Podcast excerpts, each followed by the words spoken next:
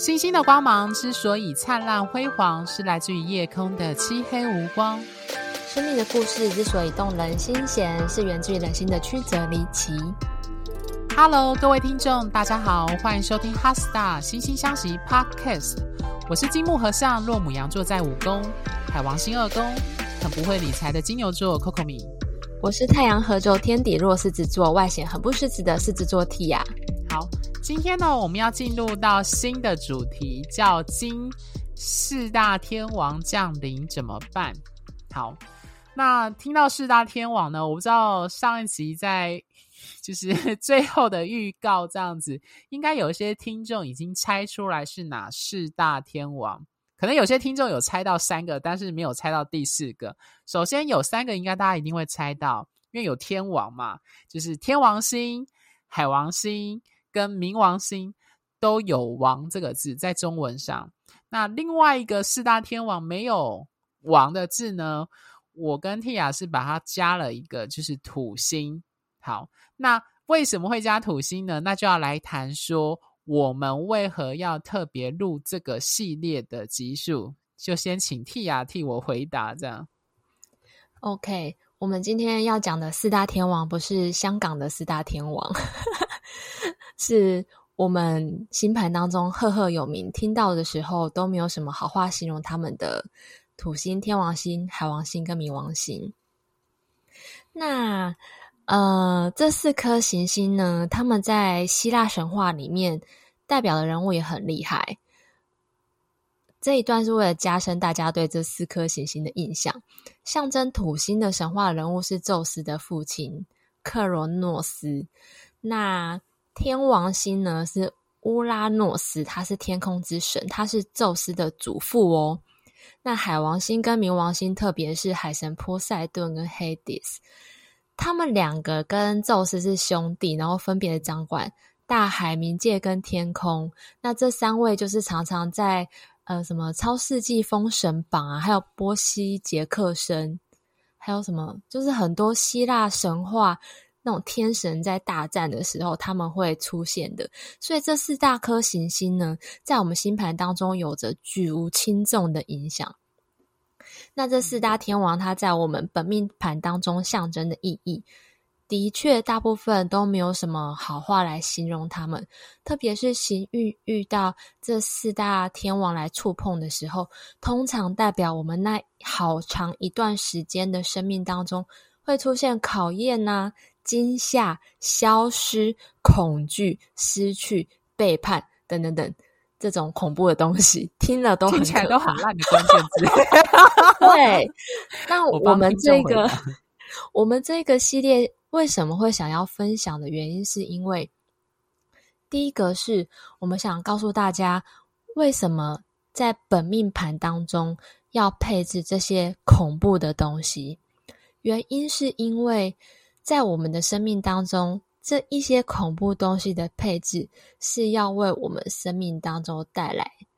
一个礼物。那这礼物呢，是需要经过时间的萃取跟转换之后，经验过痛苦才可以结成的果实。例如土星，它代表着限制、责任、考验；但另外一方面，它也代表保护。将事情具体化，或者是任何透过时间累积而得到的成果，土星它就很像是小时候爸妈跟我们说：“哎，手指头不可以伸进那个电器的插插插座那样子。”就是它虽然是个限制，但是它是保护我们不受伤。那天王星它跟意外、改革、冲突有关，但它同时也代表了希望跟自由，跟突破限制。就有点像那个《饥饿游戏》的那个女主角一样，他们全部人透过据理力争，透过改革，虽然有一些血腥暴力，但最后挣脱那些枷锁，得到自由。那海王星，它就跟上瘾啊、牺牲、消失、欺骗，还有模糊有关，但同时它也跟艺术、灵性、梦想还有感染力有关，就是呃，很多演员。很多编剧、很多政治人物需要的感染力，还有一种嗯，心灵的导师那种给予别人希望的那种能力，都跟海王星有关。那冥王星，它就跟它就赫赫有名，因为它是 Hades 掌管的，跟地狱有关，所以它跟黑暗啊、恐惧、控制、阴影有关。但是它也跟浴火重生、心灵的转换，还有勇气跟力量有关。那这是我们会先分享说，为什么我们的本命盘要配置这一些看似恐怖，但其实背后有真正的礼物的东西。那第二个就是在面对行运的时候，我们要用什么样的心态来面对？通常啊，在遇到四大天王的行运的时候，也就是说，可能这四颗行星它合轴我们星盘的四个端点，或者是出现在重要的宫位，比如说一宫、七宫、四宫、十宫，还有触碰到我们个人行星的星群啊，或者是重要的太阳、月亮行星的时候。大部分的人，大部分的不是全部人，都会遇到一些悲惨的事件，然后就会来找我们。这样讲有点听众会觉得被被吓到。对，但是看似悲惨的事件，它背后出现是有原因的。四大行星行运的来临，它其实都是推动我们去面对过去我们呃一些逃避呀、拖延去完成的一些目标，或者是一直不肯去面对的恐惧，比如说，可能在一段关系当中已经很不舒服了，但是没有办法去面对失去对方之后，自己要去面对可能经济啊，或者是人际关系的改变，所以一直不去改变。那这种时候，很有可能就会在四大天王的行运来临的时候，会逼得你不得不去改变。或者是像土星行运来的时候，就会有一些事情逼着你不去，不得不去承担责任。或者是说，大家可能常常都会听到身边有朋友一直挂在嘴边说想要换工作，一直抱怨工作，但是他都没有去找工作。那天王星行运来的时候，很有可能就会被辞职。哦，还有就是，就像我刚刚讲到那个例子，一直跟不适合的伴侣在一起。那天王星行运的时候，可能就会发生被背叛、被离婚这一些故事的剧码。但为什么这些故事的剧码行运要来，要来出现在我们身边？其实大部分都是要拿掉我们的舒适圈，我们的我们给自己的界限，我们给自己的枷锁。所以这四大天王的行运，其实最终是为了给予生命一个契机，一个转换、重生。拿掉恐惧，跟再拿回力量的契机，然后让我们可以往自由跟希望迈进。所以，呃，这个我们这些系列在分享的时候，其实最重要的是想要告诉大家，当四大天王的行运来的时候，重要的不是卡在悲惨的故事剧情里面，而是，哎。终于有转换的机会了，赶快把握机会，让自己可以更好、更幸福。但是过程会非常的不舒服，而且也不是很迅速就可以调整过来的。所以我们才会在接下来的系列，大概四集，会分享每一颗行星的行运来的时候，我们要用什么样的心态面对跟转换。那当你知道说这一个行运它来是为了要去。引发你做出什么转换？那随波逐流的去做转换，很有时候很快事件就会过去了，或者是我们卡在呃悲惨剧情里面的那些情绪，随着我们有力气的去转换它的时候，那些情绪那些低潮也会比较快过去。所以这个系列也是为了。如果听众们正在经验这个四大天王洗礼的过程，可以从我们的 Podcast 感觉到一些陪伴跟支持，就是这个系列它最大的用意。OK。好，感谢 T 啊非常绪论的，就是重点的已经讲完。我们接下来要讲的四颗星体以及为什么我们要讨论这个系列主题。老实说，其实这个主题大概在什么腹黑占星术那时候我们就提出来了，很早，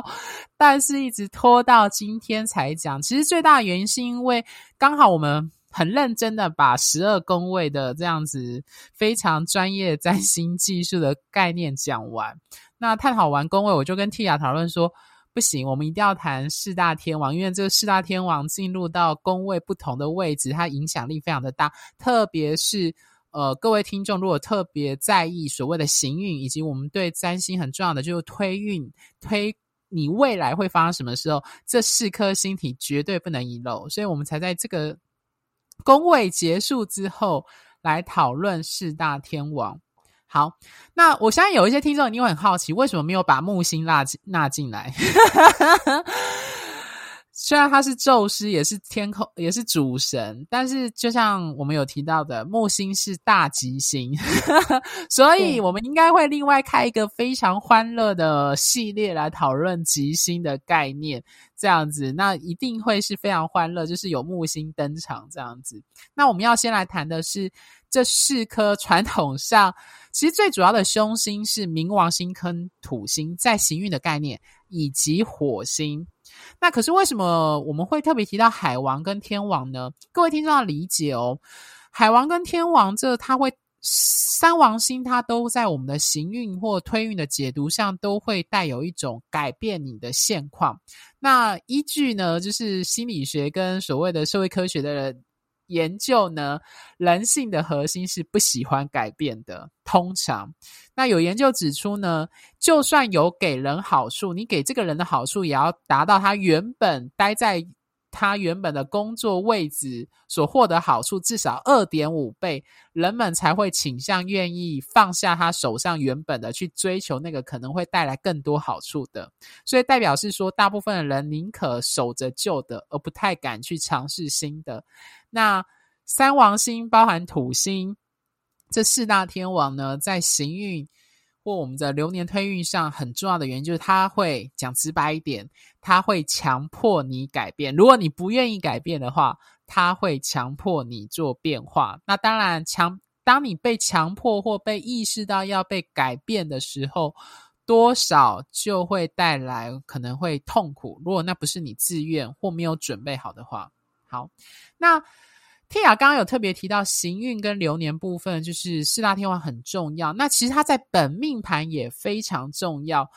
呃，因为对大家的来说，我们通常会讲说，嗯，的确，三王星是世代行星，木星跟土星是社会行星。为什么会这样说呢？木星是十二年会走完黄道。一周等于它是每个星座大家会待一年，所以跟你同年出生的人，通常木星都会在同一个星座。所以各位听众要记好哦。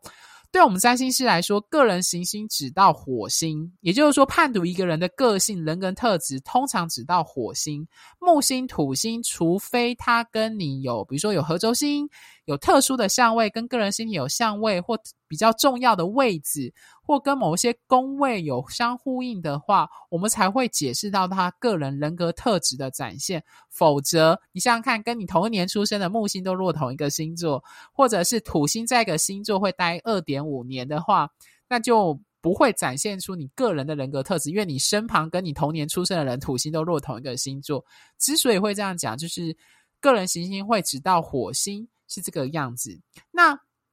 在这里稍微就是讲解一下占星的基本概念，就是像除了木星跟土星之外，凯龙星另外一个小行星呢，它会走完十二星座要五十到五十一年，天王星就更久喽，天王星要八十四年，也就是说你出生到你八十四岁才会天王星回归。好，这里讲到一个占星的关键的专业术语，叫 return，就是回归的概念。所谓的回归，指的就是这个星体回到你本命盘出生时的那一刻的位置。那我们一般人说的生日，就是用你太阳的你出生日期的太阳所落入的星座的那个。度数的位置，就是每一年回到就是你生日的那个位置，所以我们在星师有时候会叫 Solar Return 快乐，就是生日快乐，指的就是太阳回归，刚好走完一年，太阳又回到你出生的位置。好，那刚刚讲完天王星是八十四年，海王星更久，它绕完黄道一圈要一百六十五年，那冥王星呢是要两百五十年。对，所以其实为什么三王星被称为世代行星，是因为它待在一个星座的时间会很久，举个例子来说，有一个非常重要的星体是冥王星，冥王星明年要进入到水瓶座了。嗯，好，我们绝对会开一集来认真讨论明年冥王星进入水瓶座到底会对整个世代，包含大环境什么影响？那请各位听众敬请期待。那一定要先听完就是四大天王解释。不过讲到这边，我觉得 Tia 刚刚就已经泄露了，就是对水瓶座的人来说，应该会皮皮抓这样子。对，代表冥王星可能会碰触到你。有星体落入水瓶座的部分，对，我们到时候在讲行运的时候，又会再提到这部分。其实有固定星座星群的人，像是我有狮子座星群，我也在皮皮错 啊，我也是，我有很多固定性质，包含金牛，对，我们都在皮皮错。对，可能听众听不太懂，但是因为这是跟四分相有关，就是强硬相位，那当然包含合相的水瓶座。也要特别注意，对，好，那我们先拉回来。那我们刚刚有提到说，为什么刚刚 Tia 有跟我都有提到行运跟流年很重要，对，四大天王非常的重要，它是一个挑战，它要让你改变去接受某些考验，就像我们常说的，成长通常伴随着痛苦，它非常适用在这个四大天王上。好，那四大天王之所以重要是。在占星学有个法则，走越慢的星体影响力会越强，因为它影响的时间越长。所以大家可以理解为什么四大天王这么重要，就是因为它影响的时间在行运上特别的长。那但是呢，我还是要提醒，就是就像 Tia 刚刚讲的，呃，或者是我一开始。录的集数就有提到一体两面的概念，就是凶星跟吉星，它其实是一体两面。在我们现代占星的概念，不走全蓝二分的全好跟全坏。那当然，我们还是会用凶星跟吉星，但是我们还是会体认到说，所谓凶星的凶，它其实带来的是一种为了成长给予你的考验跟挑战。对，嗯哼，好，那。在这在这里呢，我也想要再补充一个小技巧，大家可以听众可以去记忆。我们之后在如果有开关于行运流年的技巧或者是占星技巧的时候，应该会再提到。在我们占星师判读所谓的流年运势或择日占星的时候，有一个重要的大法则，我们常说叫趋吉避凶，对不对？就我们在说人 人是为了趋吉避凶，那在我们在解流年流年跟行运呢，我们是先避凶再趋吉。所以为什么四大天王重要？包含火星也是一个小凶星的话。我们会先避开这几颗所谓的会带来比较不好影响的，但是这没有说全然不好。如果你的命盘的主题或是你的一些重要的议题，它刚好跟这些星体的主题有呼应，它未必是不好的。所以避凶之后再趋吉，就是金星跟木星，也是我们在选，比如说择日三星呢，或是在行运推运上比较重要的部分。对。那回到个人本命盘，我们刚刚一直讲的是行运流年，在个人本命盘上，四大天王它其实也很重要，但它重要的另外一个面向是在于相位。如果各位听众的命盘，比如说我们常遇到有月冥的对分、土金土的四分，或者是金海的对分，或者是你有天王星天火的对分或天火的四分等等的，anyway。在我们解本命盘的时候，这也非常的重要，因为外行星，特别是这四大天王，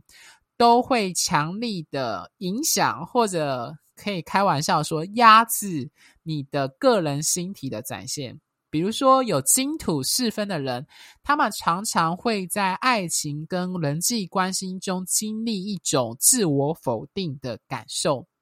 这就是金星跟土星这两个星体能量四分相交汇的一个结果，而且它要常常花时间去整合这两个冲突跟议题。对，所以其实四四四大天王之所以会那么重要，是因为它带来的考验通常会让我们觉得不是那么舒适，甚至是感到害怕，想要逃跑。这样，我们毕竟战斗跟逃跑，如果可以选择，第一个就先逃跑这样子。但是它之所以重要，就是因为它会带来成长跟改变。对，Tia 有什么想补充的吗？我曾经认识一个占星师，也是老师级的哦。然后他跟我说过，他觉得本命盘一点都不重要。这是不是跟我们嗯、一直录以来讲的不一样。原因是因为他觉得人的命盘、星盘生出来就是要用来改变的，所以对他来说，他觉得行运比较重要。那我觉得这也很呼应我们接下来四大天王，也就是说，如果我们现在遇到了很惨的这一些考验啊什么的，它不会就是结局了。最重要、更重要的是，我们要怎么样去转换它？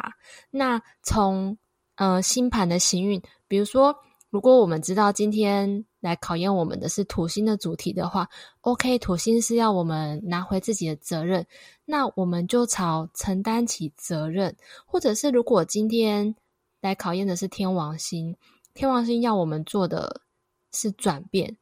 我们就随着故事的剧情去做出转变，有时候真的运就转了，所以我觉得这个是其实呃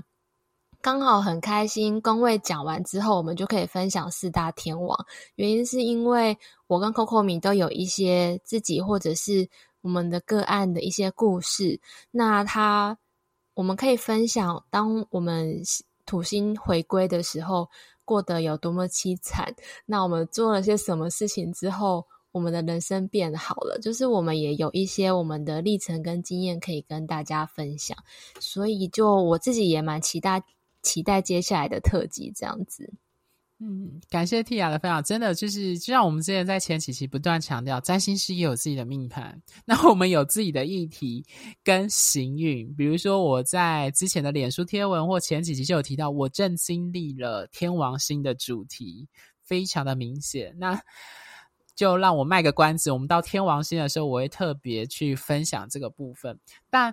其实我觉得做这个系列，对各位听众来说，最重要的是去意识到说，其实不要害怕这四大天王，因为，呃，如果没有这四大天王，其实呵 呵这个世界跟历史不会推动，也不会进步。不论是天王星的进步、海王星的慈悲、土星的落实跟体制化，和冥王星的转化、生成的改变。这是这四大天王带给我们的礼物，当然过程是蛮痛苦的，跟具有挑战性，这也是事实。好，那最后呢，星星相信有提供数种专业占星的服务咨询，那从如同个人占星身份证最重要也最基础的个人本命盘的完整分析讲解。深入探讨双人关系互动与性格适合度的关系合盘，探讨年度运势与一年中重要日期与年度主题的流年推运，以及挑选日期做重要决定和规划的择日占星。如果你有特别需要这些几种专业的占星技巧的咨询服务，就欢迎可以在我们的脸书 IG 跟我们 Line Office 的。账号上跟我们的联系。那另外，如果你正面临人生难关，想迅速立即性的针对目前困境原因进行厘清，进而找到生命出口的人，我们有提供针对你命盘重点式的判读与建议的方案，例如提供即时且快速文字咨询的解忧信箱服务，以及占星三人行方案，那都适合想针对单一问题进行咨询的人。那俗谚有云呢，世界上最大多数的问题几乎都是跟人有关，所以有人开玩笑说，如果解决不了问题，就解决提出问题的人。那但这句话的确点出，就是人的确是在我们生活在世非常重要的一个关键。因此呢，如果你想针对合作伙伴、职场同事与老板、暧昧对象，或亲友等各类人际关系的问题进行咨询，那我呢有提供关系点线面的服务方案，会针对对方命盘的重点特质来分析你命盘与对方人格个性的关系样态，进而提供关于关系经营与互动时的一些建议。那如果你是对投资理财、金钱资源运用上特别想要探讨的人，那欢迎找我们财经专业背景很厚的。Tia 来做咨询，那他对财经占星学有特别钻研。那这个方案叫“投资钱财旺旺来”，那会进行线上的文字咨询。Tia 会从你的命盘中找出隐藏在其中的投资天赋、适合的投资标的，以及蕴藏在命盘中的资源的保障。那最后呢，我自己本身有从事占星相关主题的演讲以及主题主题式的教学。那如果各位听众的学校、公司或组织单位有需要这类的培训或研习讲座的安排，也欢迎跟我联系。那因为最近有不少听众后台会私讯我说，关于询问关于专业占星解盘技巧教学的开班授课事宜。那这真的蛮让我受宠若惊的，毕竟要为人师表，教其他人 如何去解盘，当一个占星师这样子。那不管怎么样，很感谢各位的肯认跟支持。那因为这部分我还在规划课程跟相关的教学流程。那身为一个日水合相若金牛座六宫又在金牛宫头的人呢，占星师，我觉得我自己在工作上是属于慢工出细活的类型的。那这部分还请各位多多担待，然后 等待一下，然后确定开课后一定会跟各位分享。我想在我天王星行运这一两年、两三年，绝对会开花结果的啦，就请各位再稍待。那如果各位听众喜欢本节目的话呢，欢迎追踪跟小额赞助本节目，记得到我们的脸书跟 IG 按个赞，因为我在脸书上会不定时的发一些关于行运。或一些占星相关的贴文。那另外，我们制作非常精美漂亮的 HeartStar 心星相惜官方网站上，也有我之前写的不少专业占星文章。那欢迎有兴趣的听众可以 Google Google 搜寻后上去阅览。那我们下一集呢，将进入就是四大天王降临怎么办的，因为我们今天谈的是绪论。那我们将进入第一个四大天王，也就是土星。那各位听众，如果命盘当中你的土星特别的重要，或者你有强烈摩羯座特质的人，务必不要，呃，务必一定要听这一集哦，因为它真的是影对你影响可能会特别的明显。这样子，好，星星的光芒之所以灿烂辉煌，是来自于你们的订阅与赞助。哈斯塔，心心相惜，真心相待，专属你的心愿。拜拜，拜拜。